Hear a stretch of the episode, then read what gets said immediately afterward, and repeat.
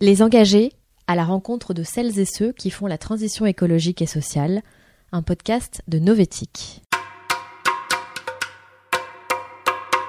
Aujourd'hui, rencontre avec Romain Troublé, directeur général de la fondation Tara Océan, un passionné de la mer qui tente d'en percer les mystères. Avant m'occuper de l'océan, hein, j'ai beaucoup navigué dans le monde entier. Moi, j'ai été aussi un gâtier professionnel. J'ai beaucoup navigué, beaucoup passé de temps sur l'eau. J'étais au pôle Nord, j'étais au pôle Sud. Mais je ne suis pas rendu compte à cette époque-là de, l'enjeu climatique. C'est venu avec le temps. Hein. Je crois que c'est arrivé quand j'ai eu ma première fille, en fait. Euh, quelques semaines plus tard, je me suis surpris à réfléchir à, ma vie, non plus à 40 ans, mais à 100 ans, à la vie de ma fille. Et du coup, à me prendre de plein fouet tous ces enjeux émergents et qui étaient à l'époque, il, y a une dizaine d'années, 15 ans, encore peu sur la table de l'actualité. Et je me suis pris à réfléchir au monde dans un siècle. Et là, tout de suite, je me suis dit, il faut, il faut se bouger. Ouais. Je me suis rendu compte un jour que je n'avais pas envie de passer toute ma vie euh, sur l'eau, mais pour l'eau, pour l'océan. Et donc j'ai commencé ce projet Tara Océan au, début avec les fondateurs. Euh, c'était plus un projet de reparler de la mer aux gens, redonner envie de s'intéresser à ce sujet. Et donc c'est passionnant parce que sur ce projet, quelque part, il y a toutes mes passions. Il y a la passion du bateau, la passion de la mer, la passion de la recherche, le, le questionnement, pourquoi, essayer de comprendre où on va, quelle vitesse, comment. Moi, ça m'intéresse beaucoup tout ça. À bord de Tara, il y a plein de gens, il n'y a pas beaucoup de gens, mais il y a plein de gens différents, et c'est ça qui fait la richesse de ces projets-là. Il y a des marins, il y a des journalistes, il y a des artistes parfois, euh, il y a des scientifiques, en grande partie, euh, pour la moitié quasiment. Et donc on va en mer, et le temps qu'on est en mer, tout le monde est tendu vers ce qu'on appelle l'échantillonnage. On prend des prélèvements d'eau euh, partout où on peut, à toutes les profondeurs que l'on peut. Il y a un plan, bien sûr, c'est pas comme ça au hasard. Et c'est après dans les laboratoires au CEA, au CNRS, que ces échantillons sont étudiés, séquencés, publiés, partagés en open source avec le reste de la planète euh, des chercheurs du monde entier. Donc c'est vraiment ça l'objectif d'être en mer. En même temps qu'on avance avec Tara, beaucoup de chercheurs travaillent sur les données passées. On a des projets sur Tara euh, de la Fondation pour les 20 ans qui viennent, hein, avec de nouvelles zones de la planète à, explorer et à, et à, documenter avant qu'on les perde, avant qu'elles soient altérées. Toujours avec la même vision de partage, d'humilité, parce qu'on est des marins chez nous, et donc on est toujours très humble par rapport à, l'ego de chacun. Euh, c'est pas le sujet, quoi. le sujet c'est de comprendre comment cette planète elle vit et, comment on peut vivre le mieux possible avec elle. Quoi. Et depuis le début dans ce projet, les fondateurs, Étienne Bourgois et Agnès Troublé, et, moi qui suis le projet depuis toujours, on s'est jamais dit qu'on allait être à bord tout le temps, qu'on allait être le héros qui incarnerait ce projet. On a toujours voulu dire c'est un projet collectif. L'enjeu est tellement énorme que euh, c'est de mettre ensemble les gens, mettre ensemble les entreprises, mettre ensemble euh, des chercheurs, euh, des éducateurs, des pédagogues, des politiques, pour essayer de trouver ensemble des solutions. Et souvent on oppose l'industrie ou des marques qui vont pas assez vite, elles vont jamais assez vite, évidemment. Mais si on ne prend pas le sujet ensemble, on ne trouvera jamais la solution tellement c'est massif en fait. On est super content de partir. Donc il y a beaucoup d'émotions, c'est chouette. Ouais. Bienvenue à Lorient, ce beau soleil là, on est en train de, de préparer le départ dans une heure. On parcourt le monde, on a dû mener 12 expéditions, on en a vu des coins de la planète, hein, de l'Antarctique à l'Arctique, au pôle Nord. Euh. Je le dis souvent, mais moi j'ai découvert notre ignorance en fait, quel point on savait rien euh, sur tous ces écosystèmes. Tout ce qu'a trouvé Tara depuis 10 ans, euh, plus de la moitié de ce qu'on ramène est inconnu de l'humanité. On découvre un peu l'ampleur de ce qu'il nous reste encore à, comprendre hein, de cette planète, cette biodiversité notamment.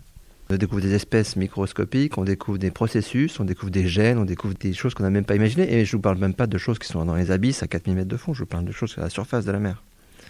J'ai des souvenirs de récifs coralliens, euh, certains étaient en pleine forme, et puis quelques milles plus loin, euh, le récif était complètement mort, tout un tas de cailloux en fait. Hein. Et ce contraste-là m'a complètement aussi euh, surpris.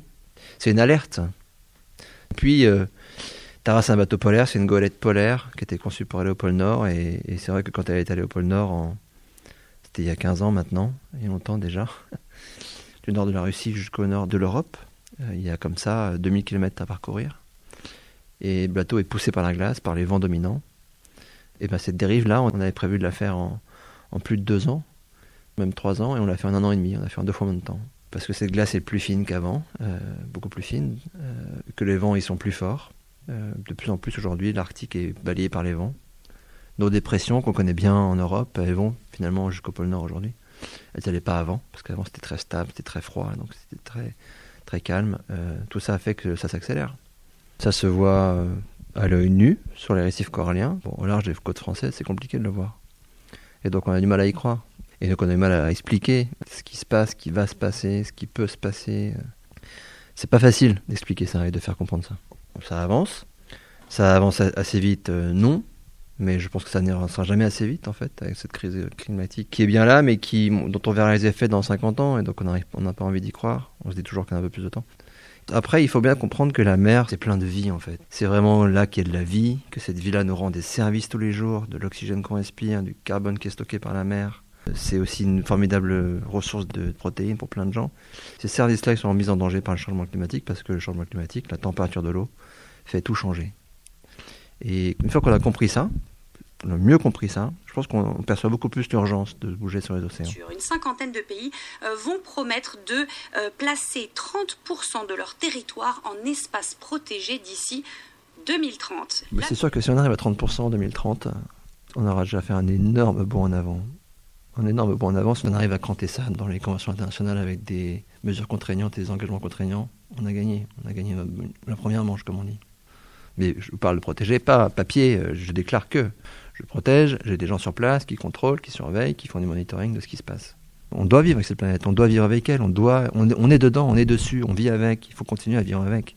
Il y a, des zones qu'il va falloir protéger très fortement, on n'y met plus les pieds, des petites zones, des cœurs de parc, on appelle ça. Et puis des zones plus larges, on contrôle davantage ce qui se passe, on, fait attention à ce qu'on y développe et à ce qu'on fait comme activité. Il faut absolument concerter avec l'usage en fait ça marche. Les, pêcheurs qui l'ont fait, euh, par exemple à Port-Cros, si vous prenez Port-Cros comme exemple, euh, cette île au sud de la France où il y a un parc autour, où on n'a pas de pêche, les pêcheurs qui pêchent autour sont très contents. Il y a plein de poissons. Les récifs coralliens reviennent, les mérous, on en a trop, tellement il y en a. Ah, je crois que l'océan est un des endroits les plus résilients de la planète. On voit très bien, hein, dès qu'on lâche une pression, euh, en quelques années, l'écosystème revient. Quand vous avez un récif qui meurt et que ça repart, six ans plus tard, vous vous rendez compte de rien, quasiment. Donc en fait, l'océan, de par cette idée que cette biodiversité se renouvelle très très souvent, très très vite, il y a une capacité de résilience qui est très très forte. Et c'est encourageant parce que ça montre aux politiques que s'ils prennent des décisions, à l'horizon de leur mandat, quasiment, ils verront des résultats.